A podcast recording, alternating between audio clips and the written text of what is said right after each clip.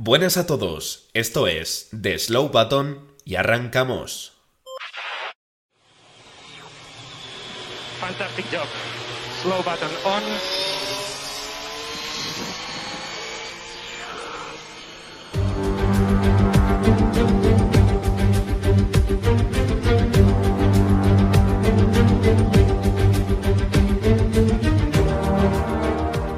Bienvenidos, bienvenidas una vez más al podcast de The Slow Button. Mi nombre es Javier Morán, ha pasado mucho tiempo sin que yo estuviera por aquí. Creo que ya estoy empezando a repetir demasiadas veces esto, pero bueno, en fin, eh, he vuelto, he vuelto. Han sido unas vacaciones un poco complicadas en cuanto a, bueno, pues cuadrar un poco fechas y todo esto.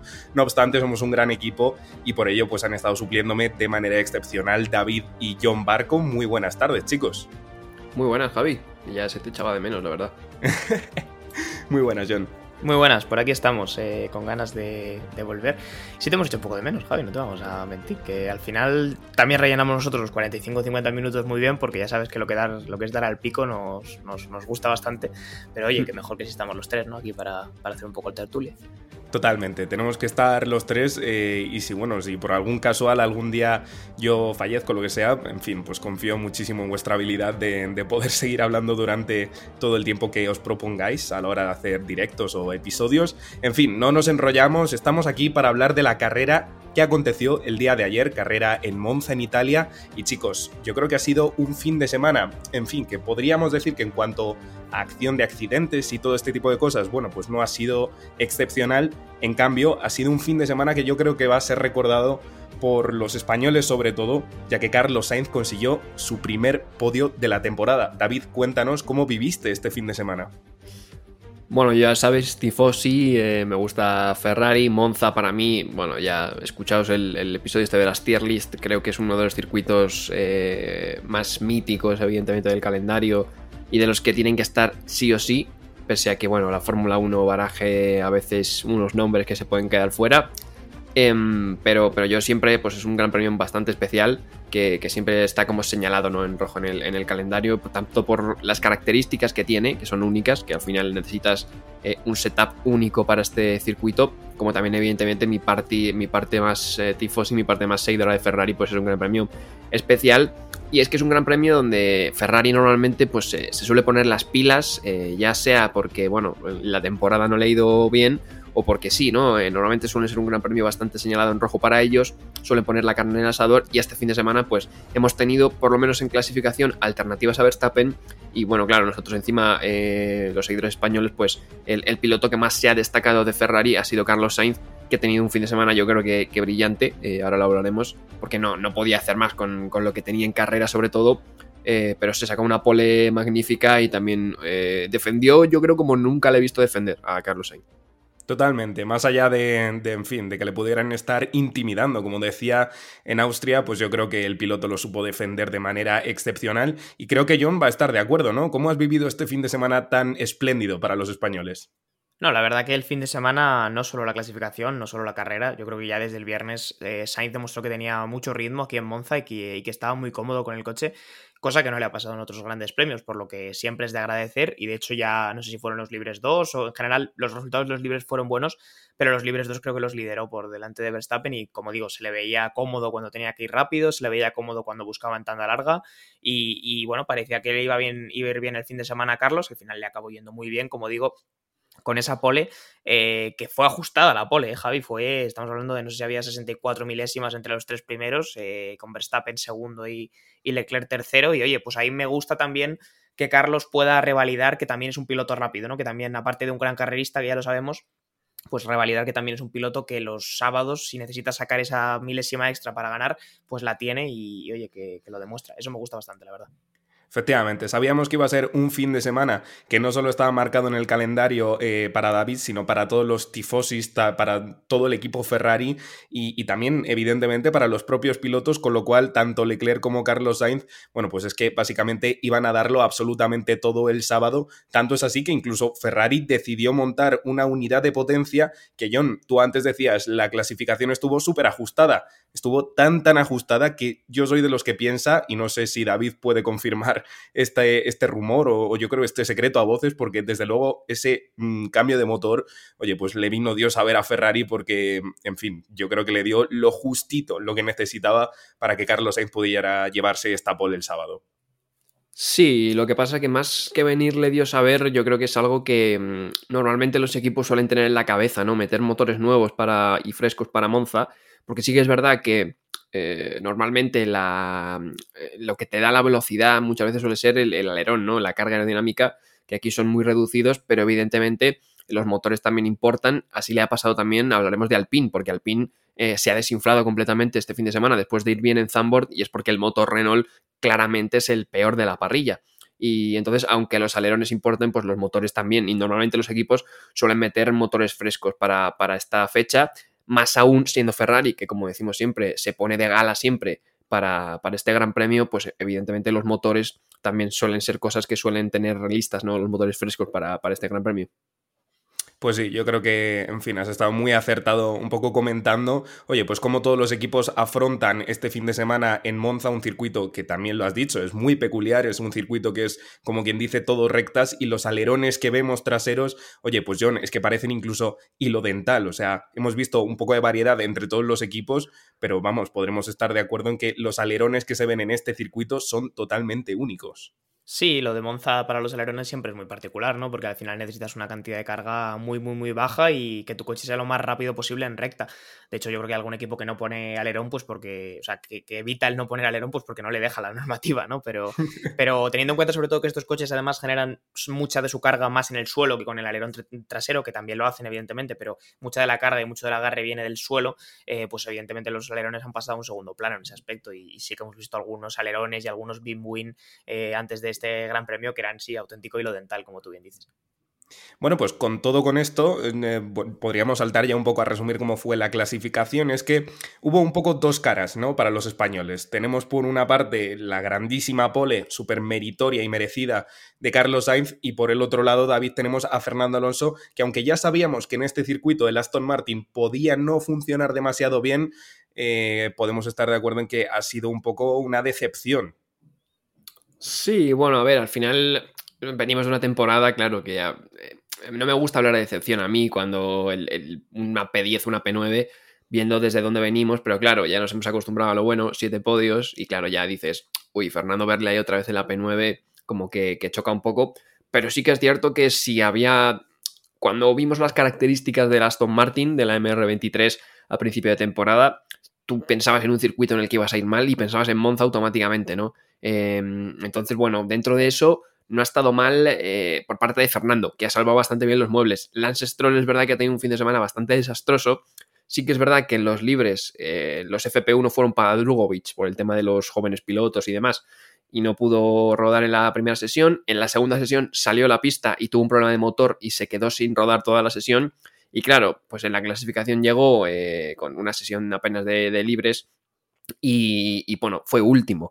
Eh, entonces eh, tuvo bastante mal fin de semana Lance Stroll, otro más dentro de, los que lleva. Y entonces, bueno, Fernando Alonso, por lo menos en clasificación, se metió en Q3, otra vez único piloto que lleva eh, todas las sesiones de Q3 en esta temporada. A ver si consigue, bueno, lo voy a mufar ahora, pero a ver si consigue el récord ¿no? de todas en, en, Q3 esta temporada. Y luego en la carrera ya hablaremos de él, que también, bueno, dentro de lo que hizo lo que pudo, dentro de que el Aston Martin en las curvas sufría bastante también. John, de todas maneras, eh, no terminé de entender muy bien eh, la clasificación de Alonso, porque es verdad que sabíamos que el Aston Martin no iba a rendir tan bien en Monza, ¿no? Como yo había estado rindiendo en Zandvoort o como puede que rinda en Singapur.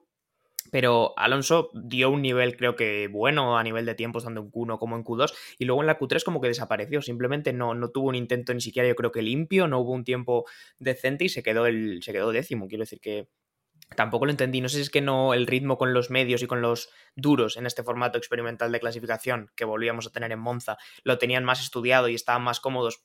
Y eso con el blando no les pasó. Y entonces cuando llegó la Q3 y tocó hacer la vuelta con el blando, pues no estaban tan, tan ajustados a ellos.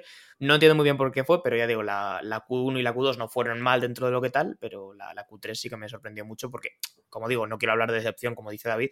Sabíamos que aquí el Aston Martin le iba a costar, pero sí que me, llamó la atención y yo pensaba que, hombre, igual un octavo, un séptimo, como sí que hizo Hamilton, pues se podría haber rascado.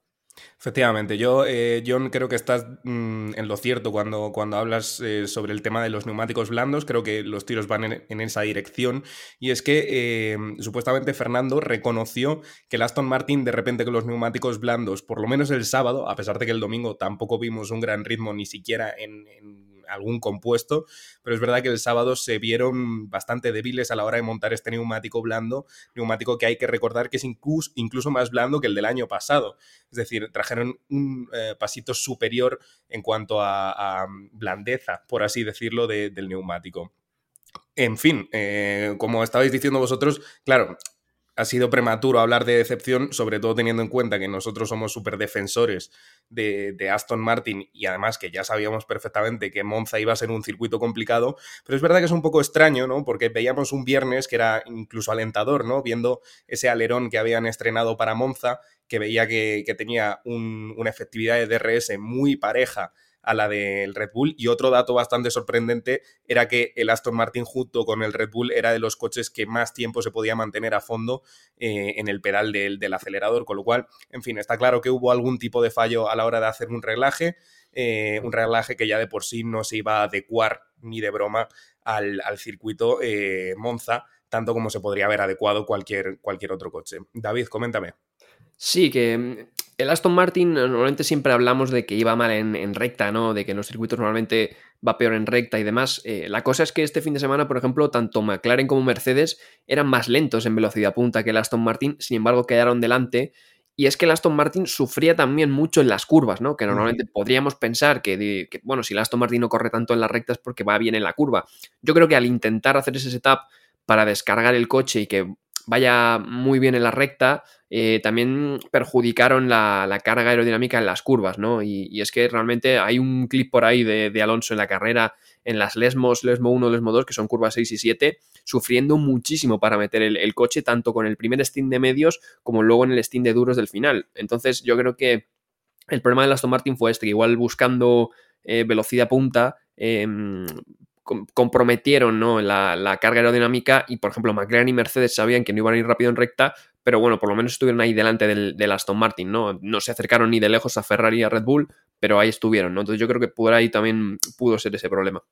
Efectivamente, fue, fue un fin de semana que podríamos definir como, como, raro en Aston Martin. Estaba claro que tenían que probar algo para tratar de un poco remediar esa tendencia o esos rumores de que no iban a rendir y, eh, evidentemente al final no han terminado rindiendo como se esperaba, pero bueno, en fin, tenían que arriesgarse, lo intentaron y no salió. Por ello, en fin, pues tampoco podríamos destacar demasiado más en la clasificación, salvo que sigue siendo muy meritorio lo que tú comentabas, David, de que Fernando Alonso, único piloto de la parrilla que ha hecho un 100% de apariciones en la Q3 y que por el contrario su compañero Lance Stroll, pues oye, ha clasificado mm, vigésimo, tuvo un fin de semana, como tú decías, muy complicado, pero oye, que, que en fin, que siguen siendo pilotos y yo creo que el Aston Martin está para un poquito más que para hacer eh, último. Si queréis, chicos, nos lanzamos ya al, domingo. No sé si os dejáis algo, queréis comentar algo más al respecto.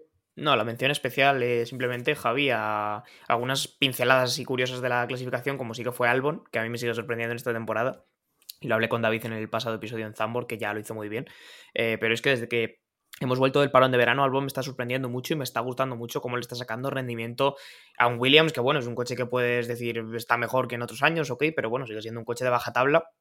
Y Albon clasificaba P6 justamente por detrás de, Checo Pérez, que me parece bastante meritorio. Y también quería hablar un poquito de Liam Lawson, que en su segunda clasificación en Fórmula 1, después de tener un fin de semana tan atropellado en Zandvoort, se metió P12. O sea que para mí un poco los dos grandes, más allá del de evidentemente la pole de, de, Sainz, las dos grandes sorpresas me parecieron esa. Albon, que lo sigue haciendo muy bien, y Lawson, que me parece que está teniendo un buen aterrizaje en la Fórmula 1 dentro de que está con un Alfa Tauri y, bastante tiene el pobre con eso.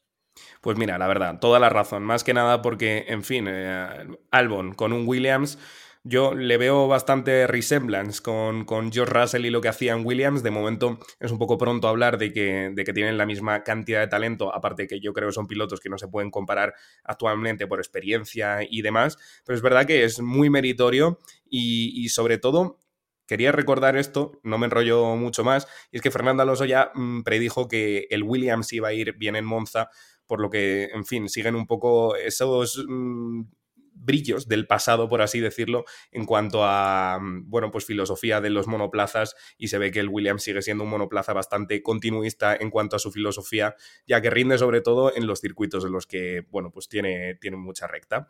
En fin, ahora sí, chicos, nos lanzamos a la carrera del domingo. Teníamos muchísima tensión, muchísima tensión eh, para que empezara la carrera, para ver cómo Carlos Sainz arrancaba en los primeros metros. Pero antes de esto, chicos, en fin, pues tuvimos que esperar unos cuantos minutos más porque David Sunoda aparcó en un mm. sitio donde no se podía aparcar, pero ¿por qué? Sí, aparcó en zona verde, pero no en la de la calle, sino en el césped. Y es que justo entrando, bueno, en la recta después de Ascari, llegando a la parabólica, ya quedaba una curva para iniciar la carrera, pues de repente a Sunoda le empezó a salir un humo blanco, blanquecino del cockpit y un sonido raro de motor algo claro, tuvo que aparcar el coche rápidamente. No sabemos todavía el fallo, creo que Alfa Tauri no se ha pronunciado todavía. Si se ha pronunciado no lo he oído, pero vamos, tenía mala pinta, eh, fallo de motor 100%, porque bueno, que salga humo del cockpit no suele ser buena señal.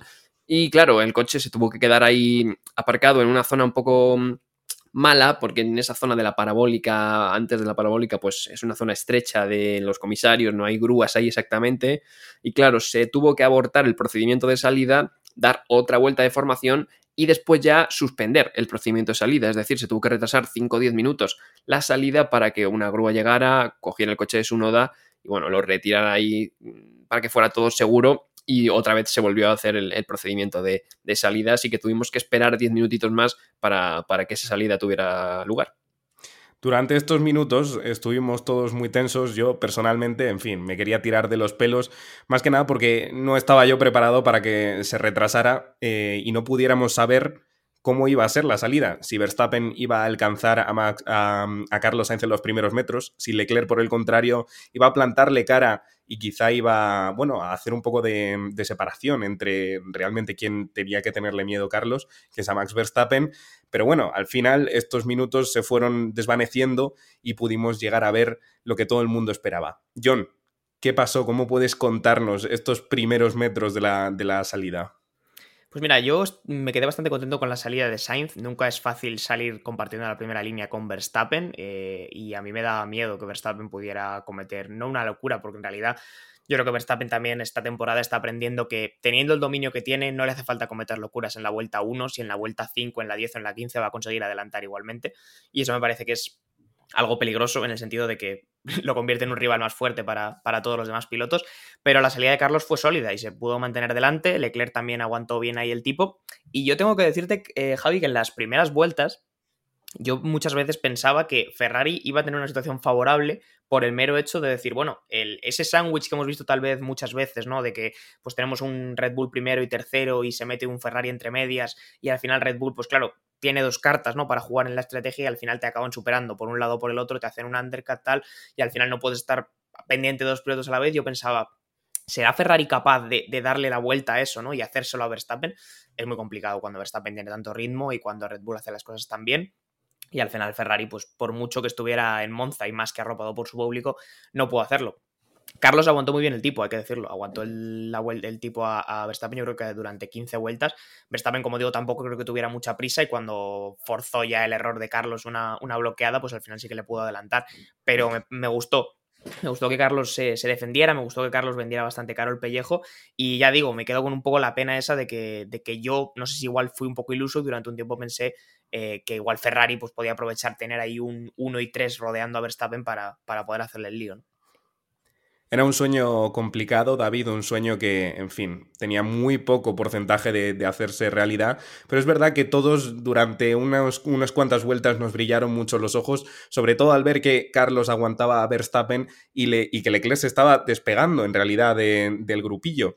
Pero bueno, yo creo que realmente esto fue un poco más una estrategia de Leclerc para tener un final de stint un poco mejor, pues Carlos Sainz realmente se estaba dejando el alma en defender a Verstappen y Leclerc, bueno, pues mm, se quitaba un poco de, la parte trasera de Verstappen para no sobrecalentar en demasía sus neumáticos. ¿Qué opinas de toda esta estrategia en el primer stint?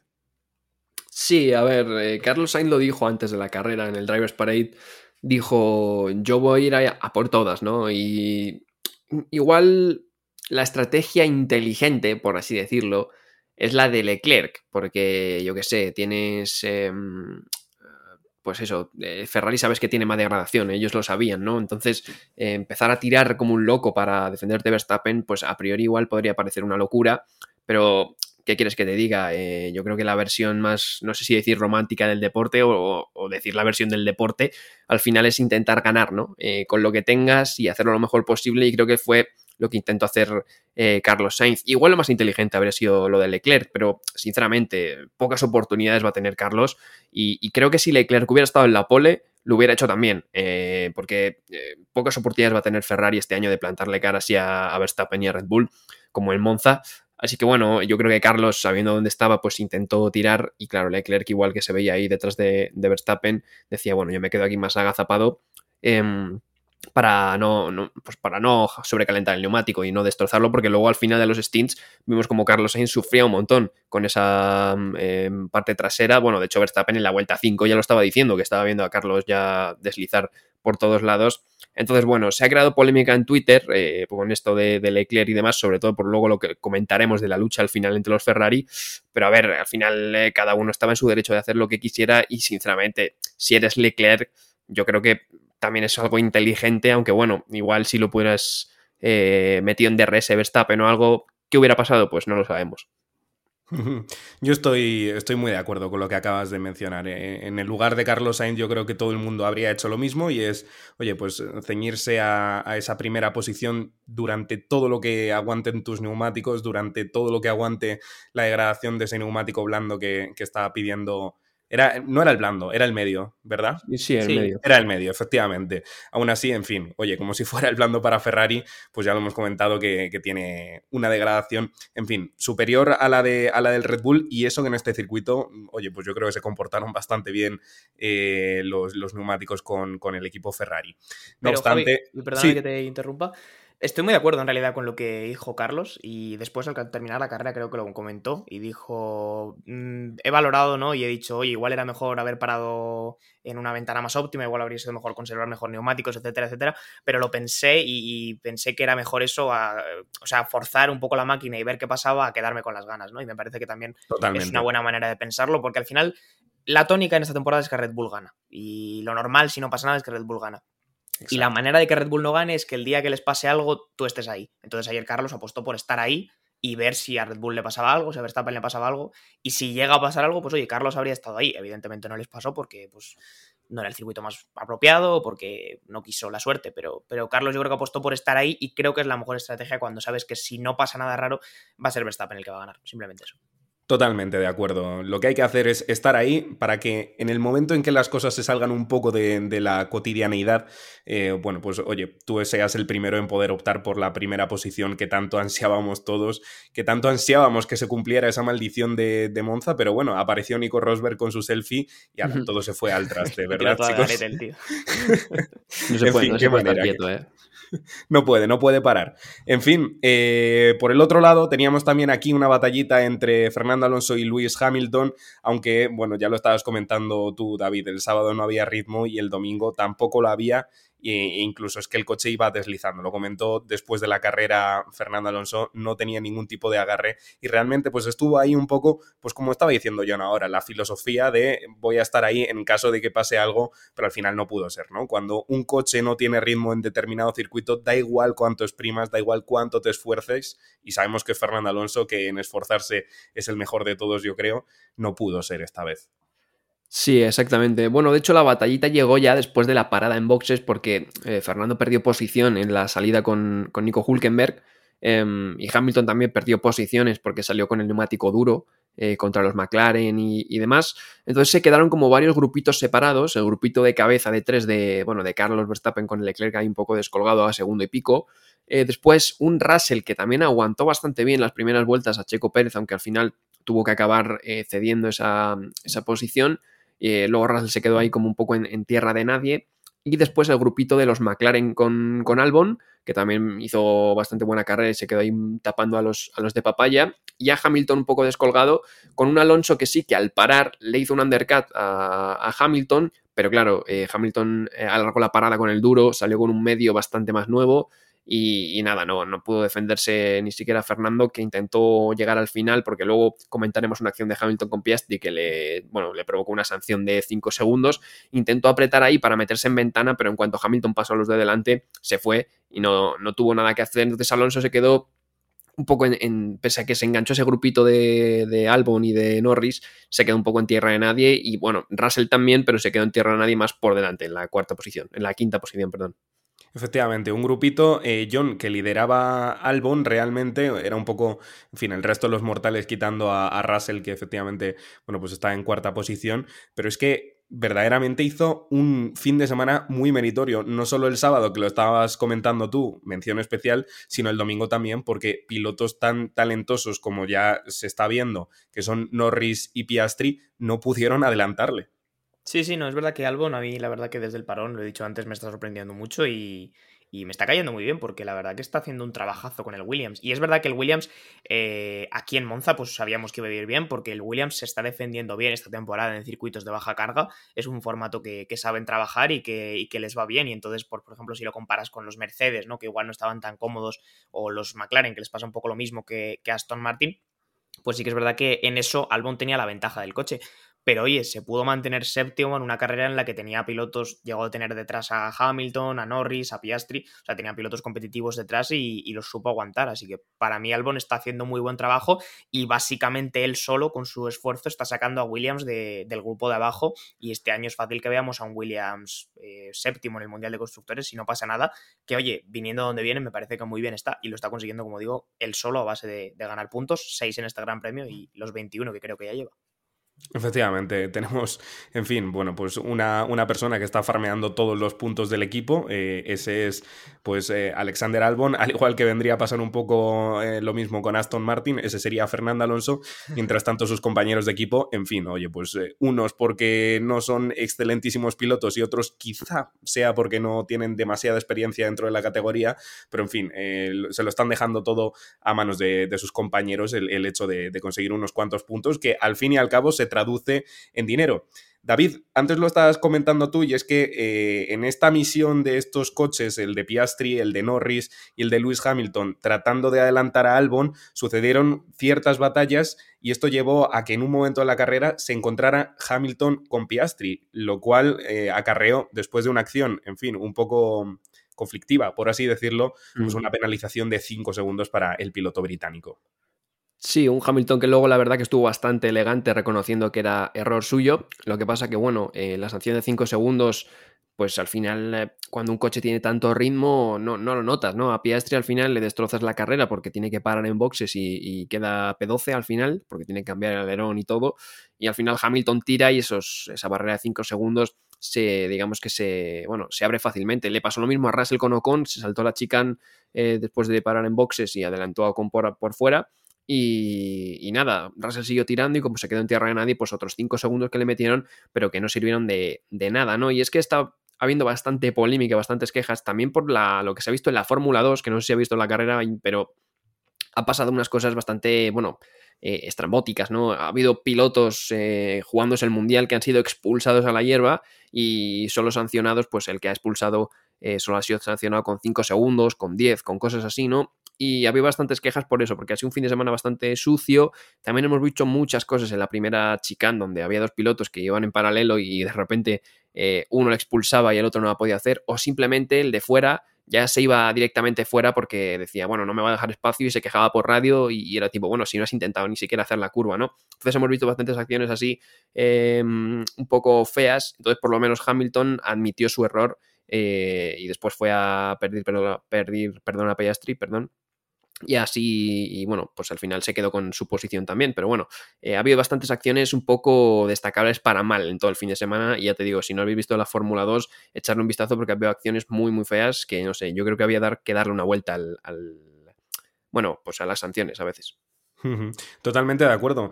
Eh, yo creo que todos sabemos que Monza es un circuito que, cuyas rectas, cuya anchura en las rectas y en determinadas partes del circuito, bueno, pues no es demasiado grande o no lo es tanto como en otros circuitos, pero John, no perdamos el foco del asunto. Lo que verdaderamente importa no es cuán estrechos o, ancho sea el circuito, sino cómo de respetuoso eres tú a la hora de batallar con los pilotos que te están tratando de adelantar.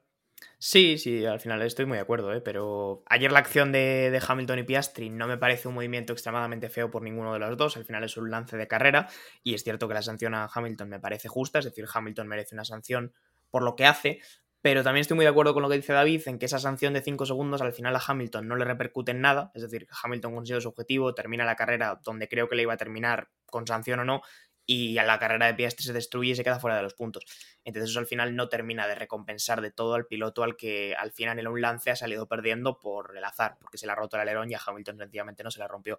Entonces, eso es verdad que es algo que habría que mirar. No sé cuál es la solución realmente, es complicado porque tampoco le puedes poner una sanción extremadamente dura a Hamilton por algo que ha sido un lance de carrera pero si tú miras el, resultado final, es cierto que Hamilton está donde yo creo que habría estado con sanción o sin ella, y Piastri, que era un piloto con su buen trabajo como para haber terminado los puntos, se queda en P12.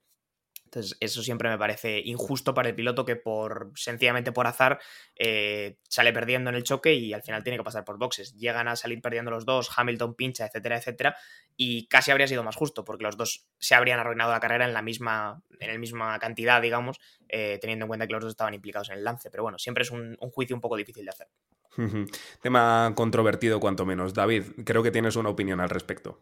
No, sí, que, no me refería tanto lo de revisar las penalizaciones por lo de Hamilton, que bueno, sí que es verdad que Russell se salta una curva y le caen 5 segundos. Y a Hamilton por destrozar la, carrera a alguien le caen 5, entonces bueno, igual no son equiparables, pero también me refería sobre todo a eso, a lo de la Fórmula 2, ¿no? Que igual nos salimos un poco de tema porque no es, no es Fórmula 1, que es de lo que hablamos aquí, pero es que a un piloto no sé si le cayeron 5 o 10 eh, por expulsar al, bueno, al que va segundo en el campeonato a la hierba de una manera bastante fea y peligrosa. Y claro, no sé si fueron 5 o 10 segundos, pero claro, ya si comparo los 5 segundos de Hamilton con los de este hombre que expulsó a alguien afuera de forma peligrosa, digo, hombre, a este tío hay que meterle, yo que sé, por lo menos un drive-thru, un stop and go o algo así, ¿no? Entonces, eh, sanciones bastante leves eh, por cosas bastante graves, ¿no? Eh, entonces ya no me refería tanto a lo de Hamilton, sino a, eso, a estas cosas. Y bueno, en general los movimientos que ha habido en la curva 1, que han sido varios, ¿no? Que bueno, parece que no se puede hoy en día luchar en paralelo sin que uno de los dos tenga que ceder por fuera. La verdad, en fin, ah, lo que hay que hacer es eh, echarle un ojo, claro está. Mientras tanto, eh, la FIA, bueno, pues seguirá permitiendo, o no permitiendo, sino sancionando con este tipo de, penalizaciones a, los pilotos y la verdad que mientras ellos vean que sí, efectivamente han sido sancionados, pero todavía les sigue saliendo rentable cometer determinadas infracciones, que en el caso de Hamilton no creo que haya sido para nada aposta, pero bueno, en fin, hay muchos casos a lo largo de este fin de semana, como bien dices tú, David, que yo creo que efectivamente pues no, están para nada equilibrados eh, en la balanza en cuanto a la acción y la penalización que, uno recibe. En fin, la verdad, eh, algo hay que hacer. Tenemos también, eh, por otra parte, eh, el tema de, la batalla final, ¿no? Porque nos hemos despistado, hemos ido a, la zona de atrás, que también hay que darle cierta relevancia a esta, a esta parte de la carrera, a esta zona de, la parrilla. Pero es que por delante teníamos ya, efectivamente, a Carlos Sainz adelantado ya por Verstappen, pero teníamos por detrás una ardua batalla que le iba a estar esperando durante toda la carrera Primero, con un piloto mexicano, de habla hispana también, Checo Pérez, pero es que si sus ataques ya fueron bastante difíciles de defender, creo que lo fueron incluso aún más los de su compañero, que a pesar de que le dijeron a Charles Leclerc, John, por activa y por pasiva, que no tenía que adelantar, por favor, que no, no tomara riesgos, pues aún así trató de adelantar a Carlos Sainz y yo creo que todo el mundo palpó la tensión y tuvo miedo. No me gustó ayer la gestión de carrera de Ferrari, no sé si David estará de acuerdo conmigo.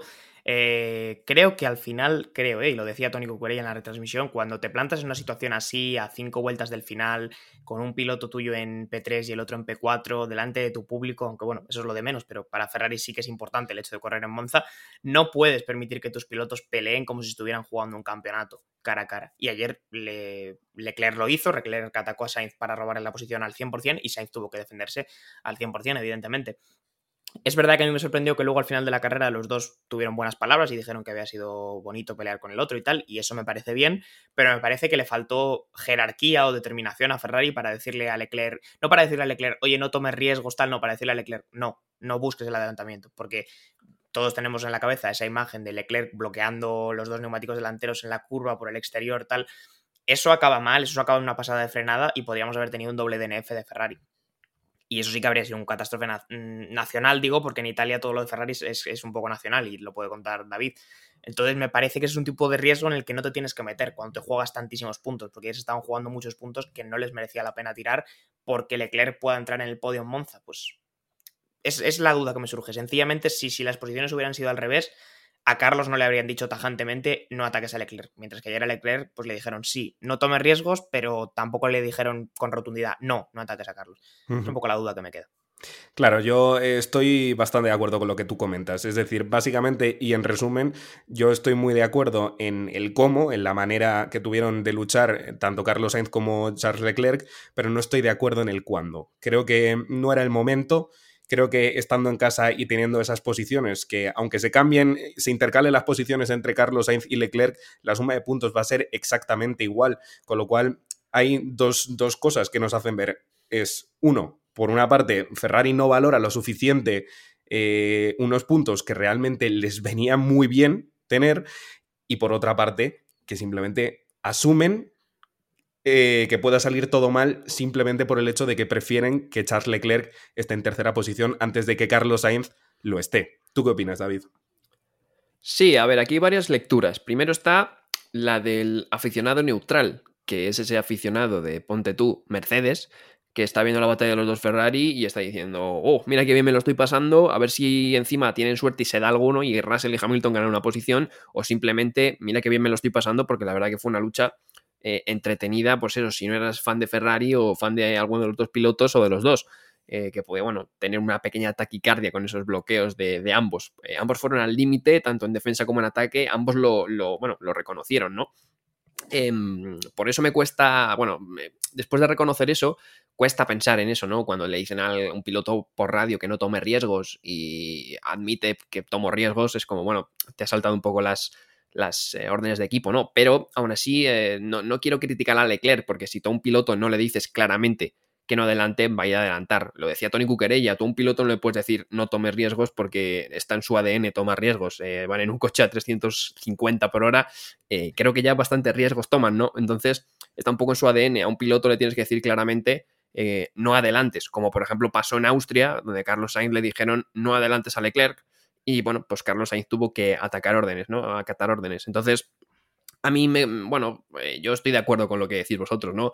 Como espectador neutral, eh, alguien pues puede, bueno, de hecho tú te metes en Twitter y está la, la, parte de espectador neutral de gente diciendo, wow, la lucha de los Ferrari estuvo bonita, preciosa, tal y cual, qué bien que los equipos dejen competir a sus pilotos, ¿no? Y luego está la versión más, sobre todo, evidentemente, la española, ¿no? De eh, qué hace Ferrari, por qué se juega los puntos así, etcétera, etcétera. Yo, a ver, como fan de Ferrari, evidentemente, te puedo decir que, bueno, que ha habido varias acciones, por ejemplo, se me ocurre Brasil 2019, donde ya acabaron mal los dos pilotos, ¿no? Entonces, bueno, eh, bueno, prefiero igual traer los puntos a casa, pero también es verdad que esto al final yo creo que tiene muchas variantes, depende de dónde lo veas, ¿no? Porque sí que es verdad que no se está jugando el Mundial Ferrari, entonces puedes decir, bueno, que luchen, ¿no? También es verdad que si dices que luchen en Monza, espero que igual en Japón con Leclerc delante y con Carlos Sainz detrás, sin jugarse el Mundial, pueden decir, bueno, luchar, ¿no? Que, lo veamos todos y que nos divirtamos, pero que nos divirtamos siempre. Claro, yo, quería, es que quería preguntarle a David a ver cuál era su opinión respecto a eso, ¿no? Que si, si hubiéramos tenido a Leclerc en tercera posición y a, Carlos en cuarta, ¿tú crees que habría funcionado exactamente igual? O sea, le habrían dado la misma orden de equipo, porque Baser lo achacaba que era Monza y que querían dar espectáculo, pero precisamente por ser Monza yo creo que es donde más cuidado tienes que tener de tener un buen resultado de equipo y en ese momento lo tenían, ¿no? Ya, a ver, eh, no lo sé, sinceramente. Em, a ver, eh, sí que es verdad que en situaciones de esta temporada ya no hace falta ser conspiranoico y demás. Ya sabéis que a mí las conspiraciones no me gustan y que yo pues también defiendo a Leclerc, ¿no? Que a veces en España se le ataca y yo le defiendo, pero sí que es verdad que esta temporada ha habido situaciones a la inversa donde a Carlos Sainz no le han permitido atacar. Se me ocurre pues eso, Austria, ¿no? Si es Monza y tal, bueno, yo espero que sí hubieran dejado a Carlos Sainz eh, atacar a, Charles Leclerc. Ya no te puedo decir si sí o si no. Solo te sé decir que ha habido otras situaciones a la inversa donde no se ha podido atacar. Espero que ahora lleguemos a otro circuito que no sea Monza y haya una situación igual que la de este fin de semana y le digan a Leclerc que no pueda atacar o al revés, que esté Carlos detrás y le digan que sí puede atacar para que veamos realmente si sí o si no. Ya no te puedo decir más. Eh, yo no sé si eh, Leclerc es el favorito, Carlos Sainz, etcétera, etcétera. Pero bueno, eh, yo espero que, haya sido simplemente por lo que dice Federic Basser. Pero vamos, antecedentes hay, ya cada uno que saque sus propias conclusiones. En fin, es un tema un tanto extraño, ¿no? Porque lo que para nosotros tiene sentido, para Ferrari quizá no lo tenga, en el sentido de que, oye, pues curiosamente es en Italia, en Monza, donde deciden dar espectáculo, cuando realmente yo estoy de acuerdo con lo que dice John, es donde más cuidado tienes que tener, pero bueno, aún así, con todos los antecedentes, por ejemplo, Brasil 2019, me parece increíble que todavía prefieran anteponer pues eso, una lucha que dé la posibilidad a Leclerc de quitarle la tercera posición a Carlos Sainz antes que simplemente sumar los 28 puntos, creo que sumaron o algo así, que en fin, sigue siendo eh, el mayor botín de puntos que han conseguido en esta temporada. Puntos muy preciados, desde luego.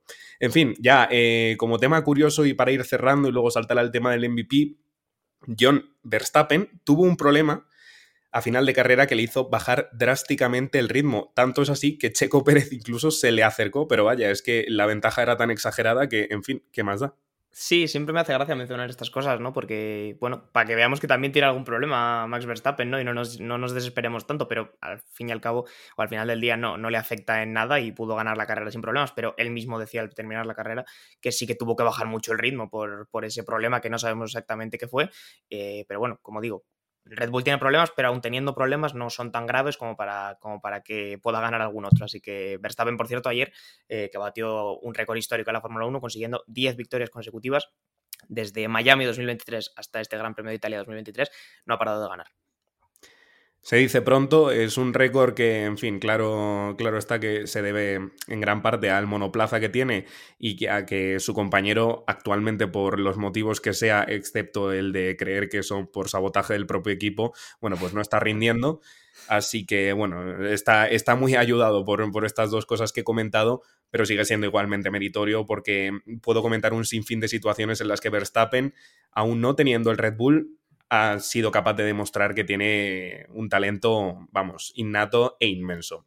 Eh, chicos, pasamos por el MVP y luego que no se nos olvide, que sé que me lo estáis diciendo por WhatsApp, también tenemos que hacer una mención a Palau, porque ayer el día no solo fue extraordinario para un español llamado Carlos Sainz Vázquez de Castro, sino eh, también para Palau, y, en los apellidos, eh, tú eres más experto en eso, John, ya, ya los comentarás luego. Montalvo, Parera. Montalvo, Parera. Montalvo, creo que sí, Alex Perfecto. En fin, eh, venga, pues eh, David, coméntame, ¿tienes algún MVP? Hombre, yo, Carlos, encima que soy aquí el Tifosi, pues me voy a permitir la licencia de decir a Carlos, porque bueno, fue el piloto del día elegido por la Fórmula 1. Yo creo que ayer em, me metí en, redes sociales, en, bueno, eh, sí que es verdad que a veces es mejor no meterse porque, bueno, los comentarios ya sabemos que hay, habría personas que habría que quitárselas en vez de dárselas, pero bueno, eh, normalmente te metes en redes sociales y te puedes hacer un poco un organigrama de lo que piensa la gente. Y eh, ayer sí que es verdad que era todo, bueno, gente muy sorprendida, gente felicitando porque realmente Carlos Sainz ayer sacó los codos, es verdad que con acciones al límite, pero yo creo que limpias dentro de lo que vimos, eh, limpias algunas, sí que es verdad que bueno, ya los dos se van por fuera, otros se van por fuera, etcétera, etcétera. Es un poco lo que hay ahora en la Fórmula 1 actual. Entonces, bueno, dentro de, de los límites y los estándares actuales de la Fórmula 1, creo que estuvo bastante limpio y creo que sacó los codos, creo que fue ambicioso, quiso ir a ganar y al final le costó, eh, bueno, sobrecalentar, bueno, destrozar el neumático y acabar los stints sufriendo, pero es que estuvo eh, sublime, simplemente sublime todas las vueltas. Eh, un piloto que al final salió desde la pole y cae tercero y es elegido piloto del día también por la gente, pues muestra un poco lo que fue su carrera, ¿no? Que pese a caer posiciones y estar defendiendo todo el rato, pues es, fue una de las mejores carreras de su, de su bueno, de, que lleva en la Fórmula 1 y la verdad que ayer eh, creo que Carlos puede mm, cambiar ese chip, ¿no? Que le hacía falta igual en Ferrari y a partir de ahora ser eh, muy, muy competitivo. Totalmente. John, por tu parte, eh, mismo MVP, se puede, te lo permito, eh, si quieres. Bueno, la semana pasada nos saltamos, nos cogimos un poco esa licencia, eh, Javi, y se lo dimos los dos a Alonso porque evidentemente la carrera lo merecía en. Totalmente, sí, sí. Pero hoy, ya que he hablado también de Albon durante todo el episodio, pues mm, voy a aprovechar y le voy a dar mi MVP a Albon, que como digo, me está sorprendiendo mucho. Para mí, la gran revelación no de la temporada, porque creo que Albon sabíamos que tenía talento, pero sí desde que ha vuelto del parón. Así que no me enrollo más, he hablado muy bien de él. Eh, Albon va a ser mi MVP de este Gran Premio.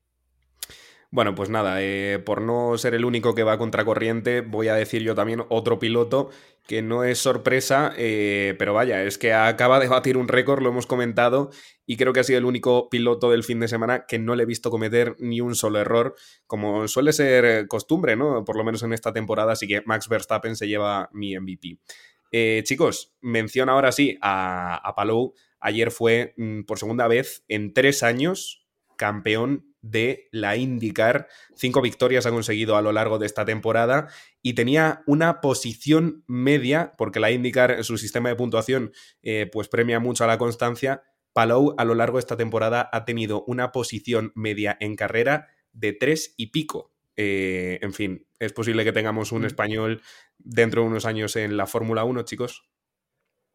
Uf, em, no lo sé, porque ha dejado un titular por ahí bastante llamativo. También es verdad que ha tenido bastante jaleos. Ya ha salido de McLaren oficialmente. Eh, ahora está en juicio con ellos porque McLaren le reclama dinero.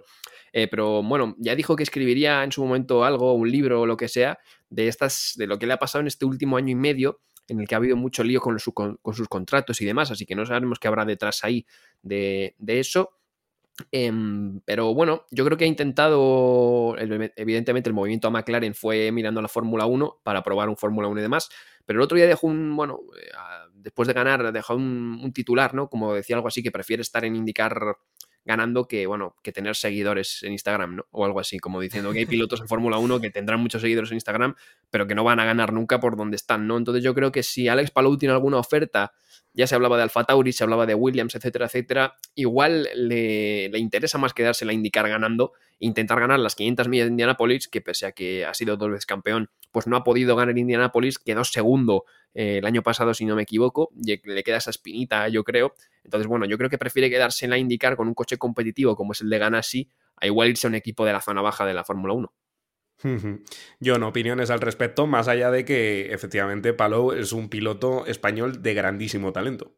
No, sabemos que Palou interesa en la Fórmula 1, ¿no? Y, ya lo comentábamos hace, hace un mes o así, salía la noticia de que mínimo eh, Williams eh, y Alfa Tauri le habían llamado para, para mantener conversaciones de cara a 2024. Lo único que, claro, eh, ahí es muy respetable la decisión de Palou, ¿no? Tiene que valorar si quiere estar en un equipo puntero, donde está cómodo, donde está ganando en la IndyCar y, y poder seguir agrandando su leyenda, o probar suerte en una categoría que al final, por muy buen piloto que seas, es muy diferente, muy no tiene nada que ver con la IndyCar y además hacerlo con un equipo de baja tabla, que siempre va a ser complicado y que te va a obligar a, tener que demostrar mucho talento para que un gran equipo se fije en ti y entonces dar el salto. No sé si eso es lo que le interesa a Palou, no sé si es por donde quiere llevar su carrera. Por lo tanto, yo creo que si se quiere quedar en indicar y seguir ganando, a mí me parecerá perfectamente respetable. Y oye, ya tenemos españoles que, hacen un buen trabajo en la Fórmula 1, pues también está bien tener representación en la indicar. ¿no?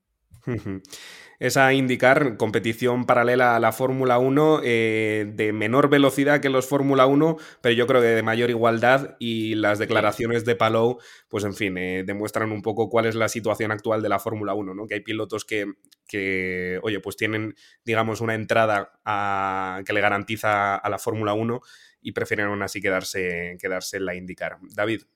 Sí, que además, eh, bueno, últimamente hemos visto bastantes pilotos de la IndyCar como intentar sacar pecho, ¿no? Un poco de su competición, porque sí que es verdad que evidentemente la Fórmula 1 a nivel mediático es, eh, bueno, una bomba, ¿no? Es la competición de motor más seguida del mundo, ¿no? Igual, si das pinceladas, ¿no? Pues las 500 millas de Nápoles y, las 24 horas de Le Mans igual están ahí, pero claro, son una carrera, no, una, no un mundial entero, ¿no? Entonces la Fórmula 1 al final es la más seguida del mundo pero claro, eh, hay otras competiciones que están ahí, que son muy importantes en el mundo del motor y que fíjate, igual son hasta más, eso, más competitivas o incluso más difíciles de ganar, porque la IndyCar al final son coches muy parejos que tienes que sacar las manos, no tienen tampoco, eh, bueno, lo iba a decir en inglés, eh, básicamente la, ayuda de... Javi, ¿cómo se llama esta mierda de... Traction Control. No, el, Ah, no, sí, sí, el... Lo voy a decir en Eh, inglés, pero- Estamos despistadísimos todos hoy. Eh, ¿Qué ¿Cómo se llama La, dire- esto, la tío? dirección asistida. Ah, tú. dirección asistida. Joder. La dirección asistida, tú. Bueno, es que esto del inglés eh, me mata. Eh, la dirección asistida, pues son coches que no tienen dirección asistida y el propio Palou probó un Fórmula 1 en, en Hungría en lluvia y dijo que llevar un Fórmula 1 en lluvia era como llevar un indicar en seco. O sea, imagínate Sí. eh, cómo es. Y también eh, Will Power, que por cierto nos ha dado alguna vez like en Instagram, también Sí, le Will. escuchamos decir que, que, bueno, la, la, la IndyCar, por esto de los coches más igualados, pues tiene una esta más de competición, ¿no? Que la Fórmula 1, que al final, pues eso, sabes que si tienes X coche no vas a poder ganar. En la IndyCar, pues puedes tener oportunidades eh, dependiendo del equipo, pero, pero casi todos tienen siempre alguna oportunidad de ganar una carrera, las 500 millas, etcétera, etcétera, ¿no? Entonces estamos viendo mucha reivindicación de la IndyCar y oye, que es una competición importante, evidentemente no es tan seguida como la Fórmula 1, pero ahí está también eh, bien, ¿no? Yo lo que te digo, yo creo que Palou, si prefiere quedar ganando, se quiere quedar en la IndyCar sabiendo que puede ganar, a irse un equipo de baja tabla de la Fórmula 1, pues sinceramente no es una locura. De hecho, pues yo no sé qué haría en su lugar, pero igual también me lo pensaba. Pues en fin, habiendo repasado el Gran Premio de Monza y un poquito más, gracias a, David y, su conocimiento en categorías aparte de la Fórmula 1, pues nos despedimos. Eh, van a ser dos semanas en las que no vamos a tener carrera. Mentira, es técnicamente va a ser un fin de semana en el que no vamos a tener carrera, pero bueno, es una espera eh, totalmente asequible siempre y cuando, bueno, pues tengamos un ojo puesto en que la siguiente carrera es en Singapur, circuito en el que supuestamente, voy a decir supuestamente muy en alto, pues Fernando Alonso podría tener otra vez oportunidades de luchar por el podio. Ha sido un placer, chicos, muchísimas gracias, David. Nada, muchas gracias Javi. Eh, me voy a acordar toda la tarde de la dirección asistida. Y, y nada, eh, hasta el próximo episodio, que bueno, haremos una previa de Singapur o algo, ¿no? Sí, 100%. Y nada, pues eh, muchísimas gracias a ti también, John.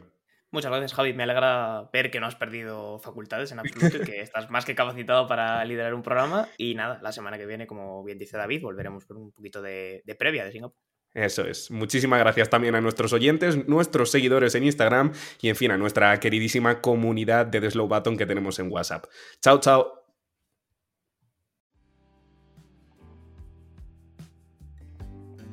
Muchas gracias por escuchar este podcast de The Slow Button. Puedes seguirnos en Spotify para no perderte ningún episodio y también en nuestras redes sociales para enterarte de todas las novedades. Hasta la próxima.